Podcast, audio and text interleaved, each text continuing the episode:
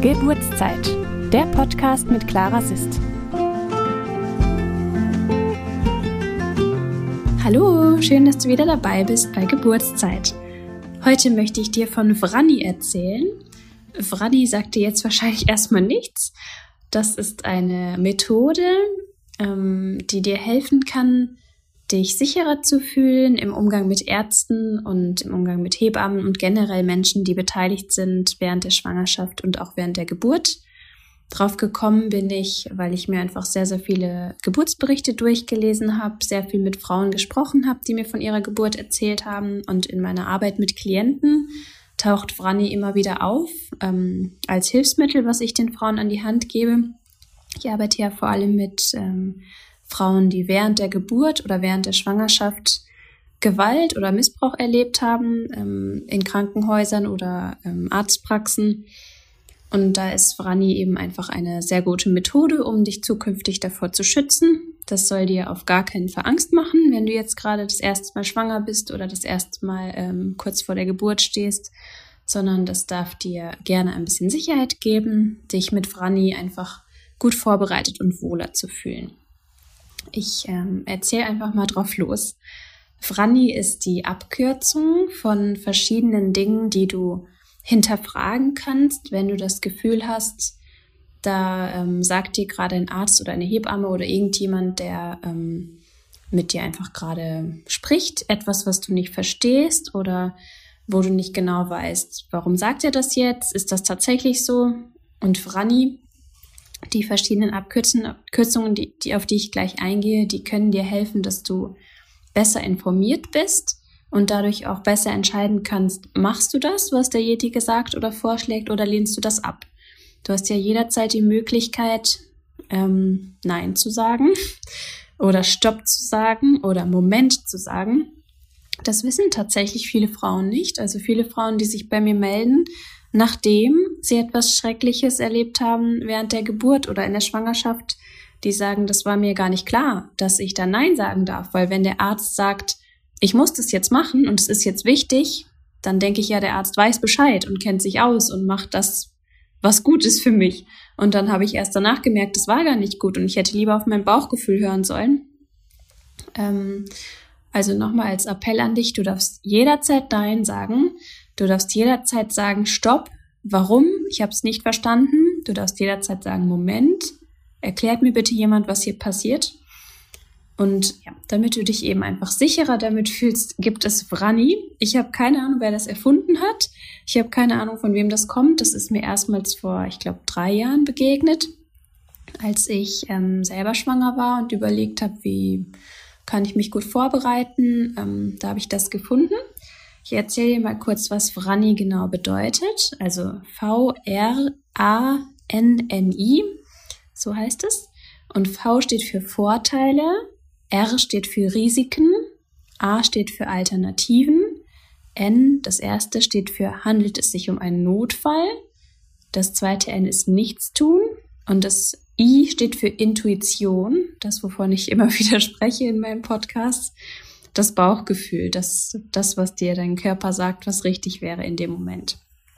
Ich werde mal ein bisschen spezifischer auf die einzelnen Buchstaben eingehen. Also V für Vorteile. Welche Vorteile hat es, wenn das gemacht wird, was der Arzt oder die Hebamme oder wer auch immer gerade mit dir spricht, tatsächlich gemacht wird? Mm, nehmen wir ein Beispiel dafür. Es geht während der Geburt äh, nicht so schnell weiter, wie die Leute im Krankenhaus das gerne hätten. Daraufhin wird gesagt, äh, es wird jetzt ein Dammschnitt gemacht. Also Dammschnitt bedeutet, dass ähm, der Damm, also der Teil zwischen Po und ähm, Joni, eingeschnitten wird, damit der Kopf des Babys besser durchpasst. Mm, es gibt Ärzte, die sagen, dass das notwendig ist, damit das Baby rauskommen kann, weil es eben sonst nicht weitergeht. Es gibt auch, äh, zumindest habe ich das von Klientinnen gehört, Krankenhäuser, die das ganz gängig einfach machen, weil es dann schneller geht. Mhm. Der Damm kann auch reißen. Da gibt es auch ähm, Ärzte, die sagen, bevor es reißt, schneiden wir lieber. Dann haben wir die Kontrolle, wie und in, also in welche Richtung und wie weit geschnitten wird. Also ähm, auch das soll dir bitte wieder gar keine Angst machen. Ich erzähle einfach nur aus meinem Alltag mit Klienten gerade. Also wir waren ja bei V wie Vorteile. Welchen Vorteil hat es dann, diesen Dammschnitt zu machen? Wenn du einfach nur gerade hörst, dass die Ärzte sich drüber unterhalten oder der Arzt mit der Hebamme oder einfach nur der Arzt das zu dir sagt, jetzt wäre ein Dammschnitt gut, ich mache das mal, darfst du Stopp sagen, darfst du Nein sagen und darfst du nachfragen, welchen Vorteil hat es? Warum soll das jetzt gemacht werden? Was ist mein Vorteil? Wenn du diesen Vorteil nicht siehst, dass jetzt dieser Dammschnitt gemacht wird, darfst du Nein sagen.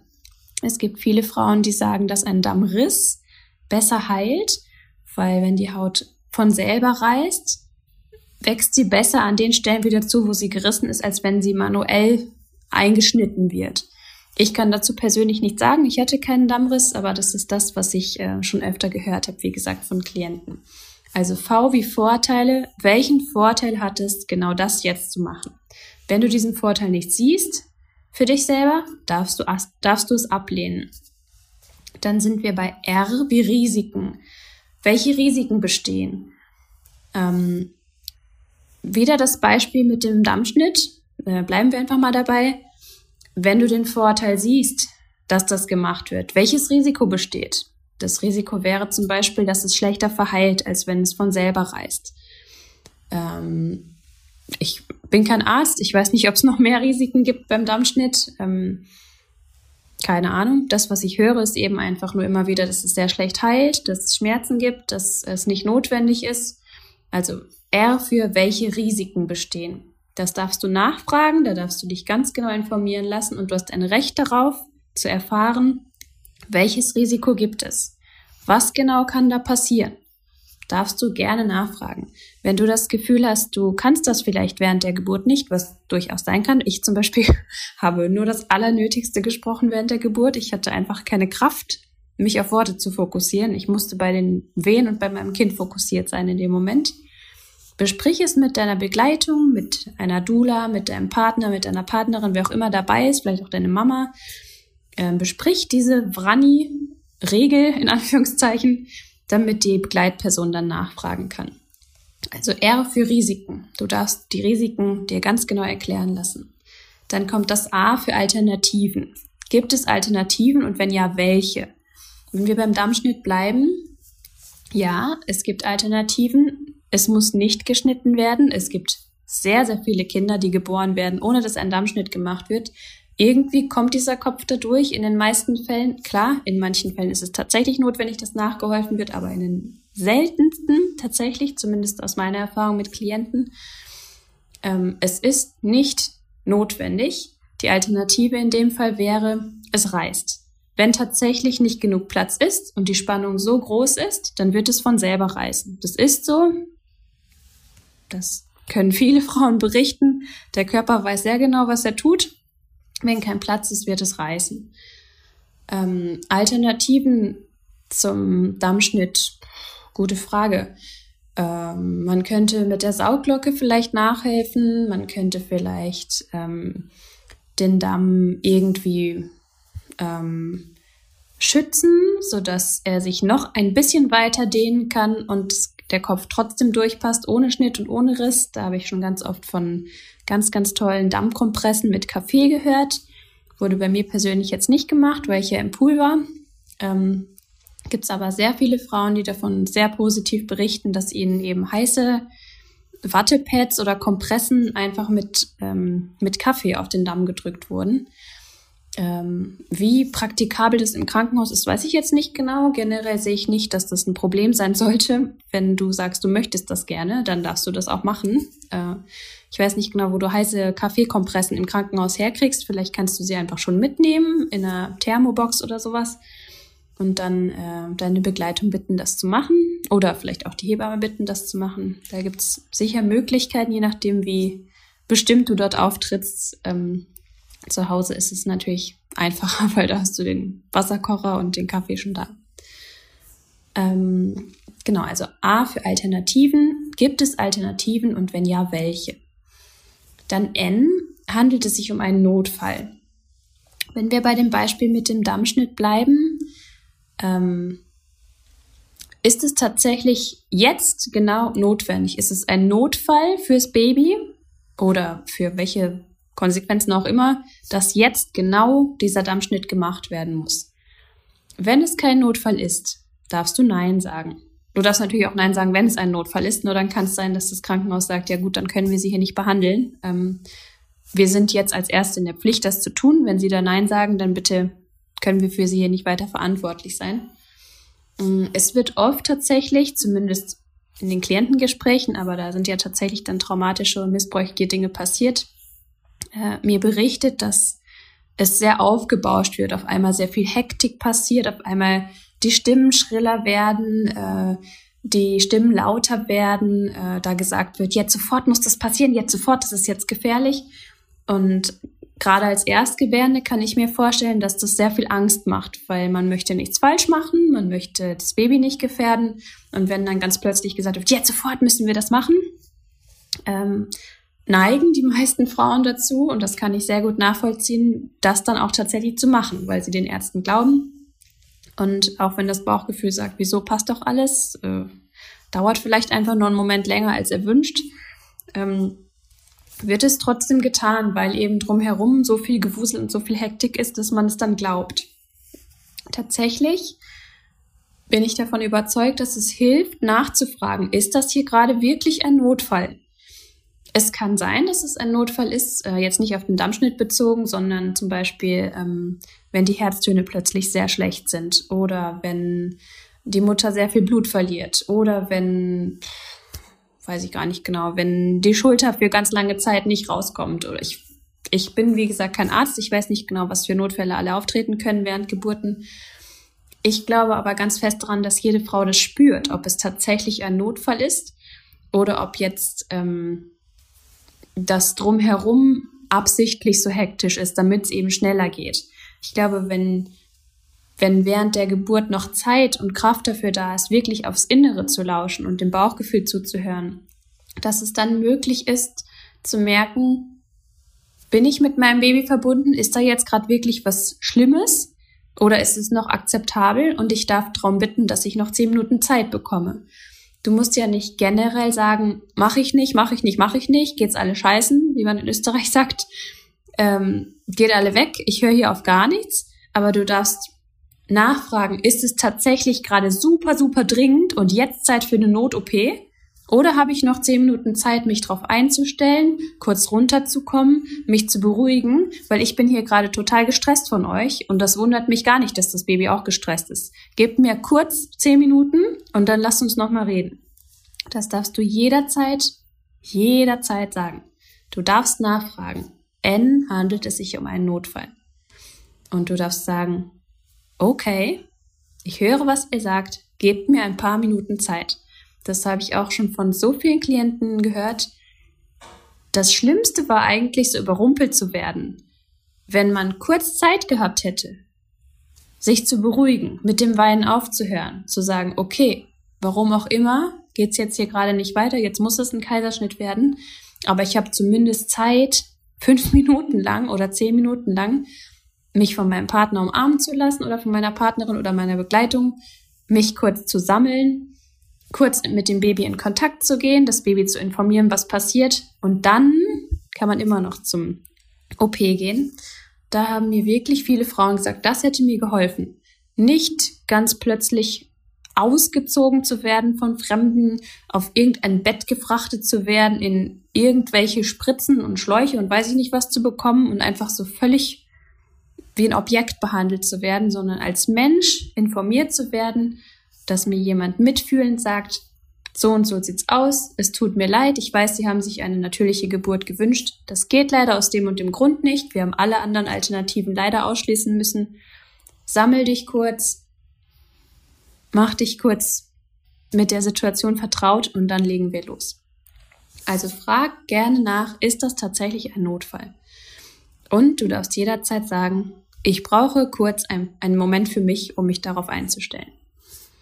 Das zweite N steht für nichts tun. Also was passiert, wenn wir das nicht machen, was auch immer gerade vorgeschlagen wurde. Wenn wir beim Dammschnitt jetzt nochmal bleiben, um auf unser Ursprungsbeispiel zurückzukommen, ähm, ja, was passiert, wenn der Dammschnitt nicht gemacht wird? Im schlechtesten Fall reißt das Gewebe einfach. Äh, ja, sonst passiert eigentlich gar nichts. Also ähm, wenn dieser Kopf tatsächlich nicht durchpasst, was ja wirklich nicht häufig passiert, zumindest von dem, was ich höre von meinen Klientinnen, ähm, dann wird es reißen, weil der Kopf braucht den Platz und dann regelt der Körper das von alleine. Das heißt, in dem Fall, was passiert, wenn nichts unternommen wird? Ja, der Körper braucht einen Moment länger, um von selber Platz zu machen. Sonst würde ich mal sagen, spontan passiert nichts. Wie gesagt, ich bin kein Arzt. Ich möchte mich hier gar nicht äh, um Kopf und Kragen reden, dass äh, dann auf gar keinen Fall irgendwas passiert. Aus meiner Erfahrung und aus Erfahrung eben, die ich im Gespräch mit Klienten gesammelt habe, ist das passiert gar nichts, außer dass die Wundheilung später schneller geht, wenn es natürlich reißen kann. Also du darfst jederzeit nachfragen, was würde passieren, wenn ich Nein sage? Was ist der Worst Case? Was passiert, wenn wir das jetzt hier nicht machen? Du darfst das nachfragen. Und meine Erfahrung ist, dass die meisten Ärzte dann ins Stottern kommen und sagen, ja, äh, ja, ja, also ähm, das, äh, ja, das kostet uns dann Zeit und ähm, das Baby, das braucht ja Platz und sind irritiert, dass du überhaupt nachgefragt hast. Du darfst aber jederzeit nachfragen. Zweites N, nichts tun. Was passiert, wenn wir das nicht machen? Dann kommen wir zum I, die Intuition, eins meiner Lieblingsthemen oder Instinkt, sage ich auch oft. Was sagt das Bauchgefühl der Gebärenden, der Eltern, der, also was sagt das, das Bauchgefühl von der Person, die gerade betroffen ist? Ähm, bleiben wir nochmal beim Dammschnitt. Wenn du dich in die Situation reinversetzt, ich weiß, das ist schwierig, weil ähm, während der Geburt sind die meisten Frauen sehr bei sich. Aber stell's dir, stell dir vor, du wärst ein Praktikant und würdest es sehen. Ähm, ach, Quatsch. Du musst, jetzt habe ich mich verhaspelt. Praktikant macht keinen Sinn. Was ich sagen wollte ist, stell dir vor, du bist noch einmal in der Situation und du hörst diesen Arzt, wie er sagt, jetzt machen wir einen Darmschnitt. Du hast die Information schon in dir, dass ein Dammriss häufig besser heilt. Du weißt instinktiv, dass Babys irgendwie von selber rauskommen können, äh, wenn jetzt nicht massiv eingegriffen wird von außen. Dann würde ich mal vermuten, dein Instinkt wäre, du sagst, warum? Nein, geh da weg mit der Schere. Ksch, ksch, fort mit dir. Ähm, weil dein Instinkt dir, würde ich mal annehmen, in dem Moment sagt, ich möchte nicht, dass jemand da mit einer Schere rummanipuliert. Das soll nicht sein. Also äh, die wenigsten Menschen, die ich kenne, möchten gerne aufgeschnitten werden.